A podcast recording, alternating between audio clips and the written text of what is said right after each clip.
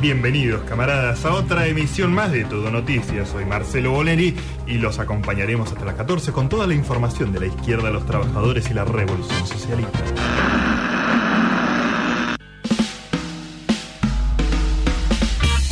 Bueno, 33 minutos nos separan de la una de la tarde. Estamos acá en Noticias Cafeinadas en Radio Symphony 91.3 y nos vamos a meter en una película que no es tan antigua, aunque ya ha pasado su buen tiempo. Creo que estamos hablando del 2008 o 2009. Sí, 2008. Eh, muchos muy buenos actores, muchos muy buenos actores, todos muy actores de, eh, de esos que los ves y decís, ay, lo conozco este tipo, lo vi en algún lado, pero no sabes cómo se llama. Sí. Eh, pero personas que sabés, o sea, que decís, sí, este lo vi en, en tal Mil serie, este sí. lo vi en otra, en otra película. Estamos hablando de Frost Nixon, la entrevista del escándalo, como lo han, lo han puesto en Hispanoamérica, Frost, Nix- Frost Nixon en los Estados Unidos.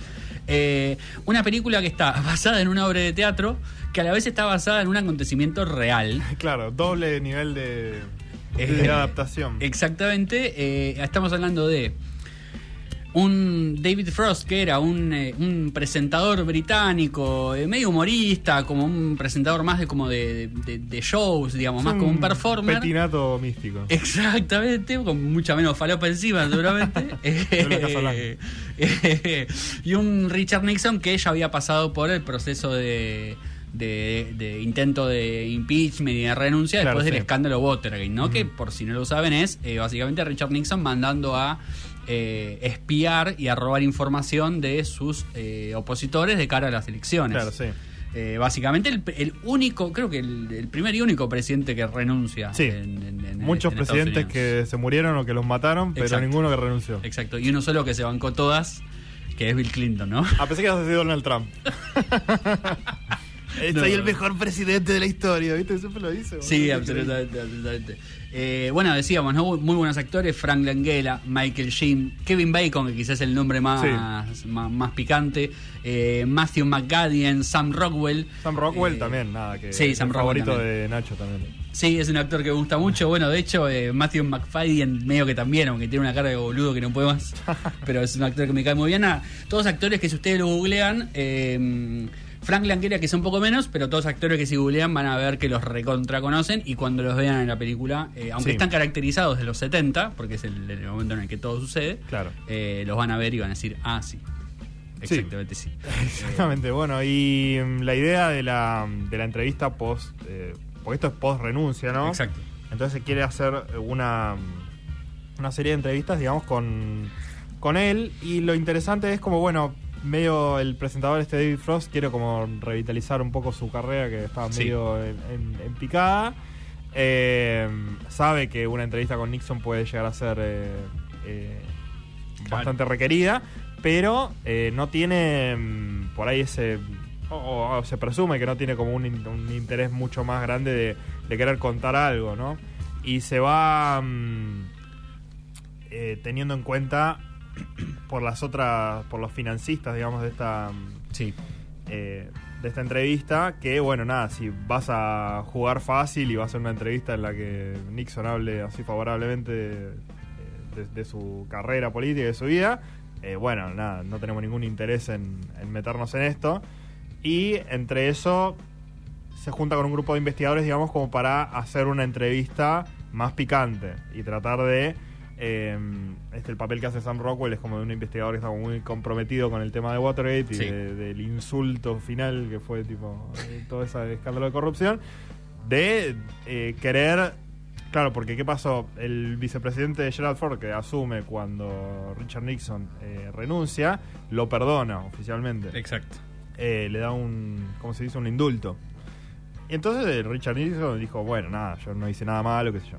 Eh, pero bueno, lo que estaban buscando con esta entrevista era justamente que eh, ponerlo contra las cuerdas, digamos, y admitir eh, algún tipo de culpabilidad. Eh, y es interesante cómo, cómo cambia mm, la dinámica de, de David Frost, digamos, con, Sí. en cuanto a la entrevista. eh, a mí me gusta mucho porque es una película muy, muy intensa en lo sutil desde las actuaciones y de la dirección de Ryan Howard.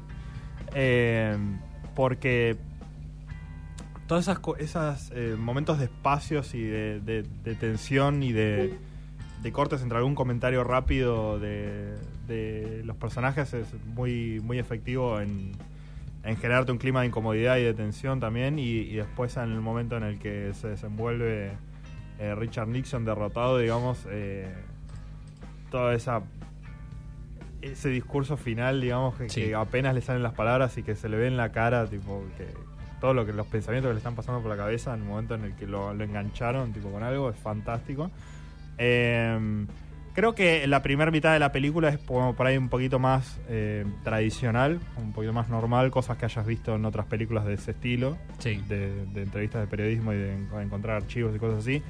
Como que es un poquito más eh, estándar de lo que yo recordaba, pero esa última mitad es lo que recordaba así Claro. como con una fiereza bastante fuerte porque te pega, te pega fuerte el, eh, ese, esa incisividad, digamos, a la hora de, de- de querer entrevistarlo. Y lo interesante también es eh, cómo David Frost entra así medio como...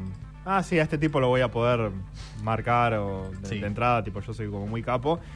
Y no darse cuenta quién es Richard Nixon, ¿no? Que lo, está jugando desde antes que se sentaran ahí, digamos, a, a filmar. Este, desde antes ya empieza a marcar la cancha, a dominar con sus tiempos y sus requisitos, cosas. eh, y medio que juega con él un, eh, hasta que realmente se lo toman en serio. Bueno, es que es, es interesante porque esa primera parte donde, donde quizás se da la parte más, el desarrollo más tradicional, eh, te marca también mucho los tiempos de un, un Frost que, si bien le interesa la, la entrevista y le interesa desenmascararlo, por así decirlo, hasta ahí igual. eh, Como un recurso para, para quedar bien, ¿no? No, no tanto como una cosa que trascienda la historia o algo así. Totalmente, y, y de hecho también un poco lo pensaba también mientras lo veía un poco como desde el lugar de lo que hablamos la semana pasada, ¿no? De, bueno, vieron cómo son los yanquis con, con el gobierno y con como la imagen del presidente y le- la bronca que tenían el, el equipo de trabajo de él de este tipo está manchando la democracia Sí, sí. y él que no es eh, que no es norteamericano digamos Claro, sí. yo sentí que lo tomaba más como de un lado de ah sí un escándalo o Claro, sea, sí, nada qué sé y yo como no te toca a vos personalmente, como Claro, lo ves como viste. un chiste. Eh, Y de hecho, bueno, hace- la película hace mucho énfasis más en su faceta de celebrity, en su faceta Mm. medio de mujeriego, como de tipo que eso, que le gusta la fama, que le gusta ser conocido y que de hecho tiene como intereses acá y allá, eh, que participa como de producciones de películas, mientras tanto, como pareciera no darle mucha importancia. Sí. Eh, y ese choque con la realidad de la primera vez que se sientan cara a cara. eh, y Nixon le tira encima 40 años de política encima, digamos, Sí. de un tipo que, que- que es una eminencia en eso, digamos, un estadista en ese sentido, es espectacular. Sí. Eh, y de hecho yo siento que un poco... mm, él se lo termina tomando en serio cuando se torna personal. Claro. Cuando siente que ya Richard Nixon lo está boludeando, como llega un punto en el que, en el que bueno, ellos tienen una conversación en privado, en, en el cual el pibe ya siente que nada, que lo está, lo, lo está queriendo dejar en el piso derrotado, Sí, digamos. sí, y ahí el chon dice, no, pero pará. O sea, Ujú. si estamos, estamos más o menos en la misma, como que a los dos les servía desde el mismo lugar, digamos. Claro, esa conversación está buena porque sí habla del. eh, de, de pasar y trascender, ¿no? Como que estamos en una batalla y alguien tiene que ganar y alguien tiene que perder. Eh, y bueno, eh, Nixon dice: Bueno, yo me lo voy a tomar 100% en serio y te voy a hacer mierda. Exacto.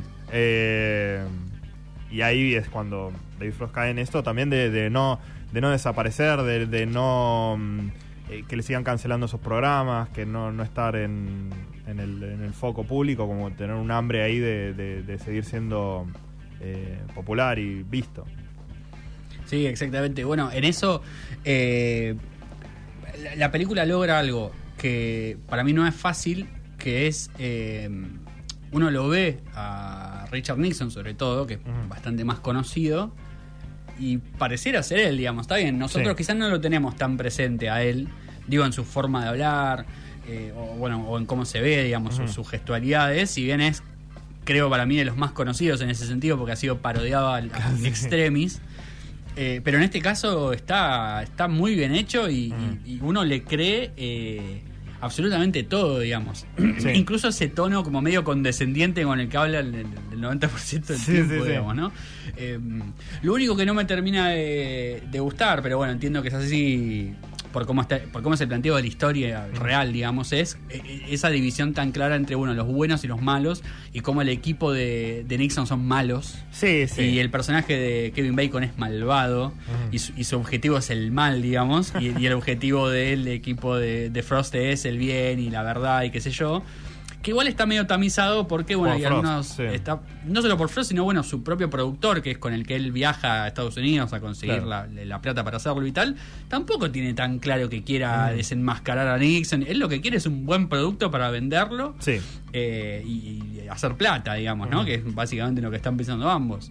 Eh, y bueno, al final termina un poco dando vuelta a eso. Sí. Eh, algo que también me gusta es el recurso que usa la peli, que, que Ume lo dijo cuando estamos viendo, es que loco que ellos están actuando como si hicieran un documental sobre la entrevista que están haciendo. Sí, sí, Porque eso hay, es re loco. hay pasajes de los personajes, eh, no, no los principales, digamos, hablando sobre la entrevista, hablando sobre cómo lo vivieron y qué, qué era Que lo no que es hicieron necesario realmente, sí. que para nada es necesario, pero siento que un poco suma en el sentido de, bueno, eh, suma en, en la conclusión final de la película, digamos. ¿no? Eh, que no se llegaría nunca a esa conclusión si, no- si ellos no hablaran eh, post... De lo que pasó. sí. Claro, post entrevista, digamos.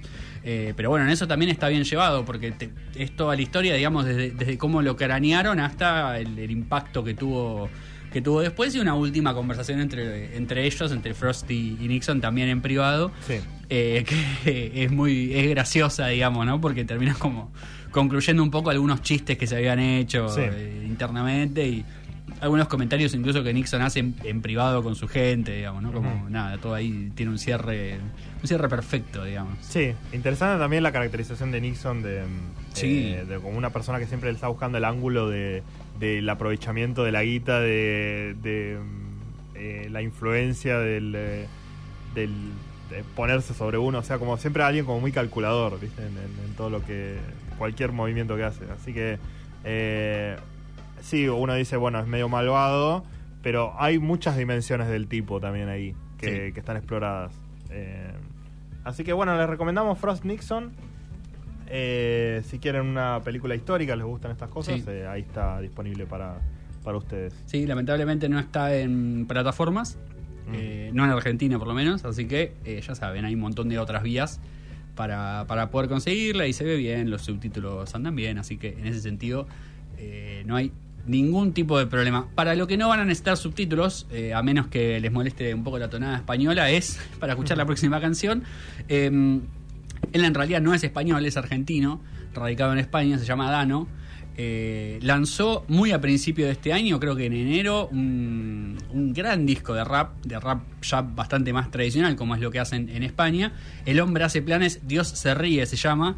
Eh, son como 18 canciones, hay invitados para todos los gustos, hay invitados argentinos, hay invitados españoles. En, ese, en este caso está Dante Spinetta, pero no cantando, sino tocando la guitarra, algo que hace extremadamente bien, un hombre muy talentoso, con billetes, se llama la canción. La escuchamos y nos metemos en la única elección en la historia que ha terminado en empate. ¿Qué pasó?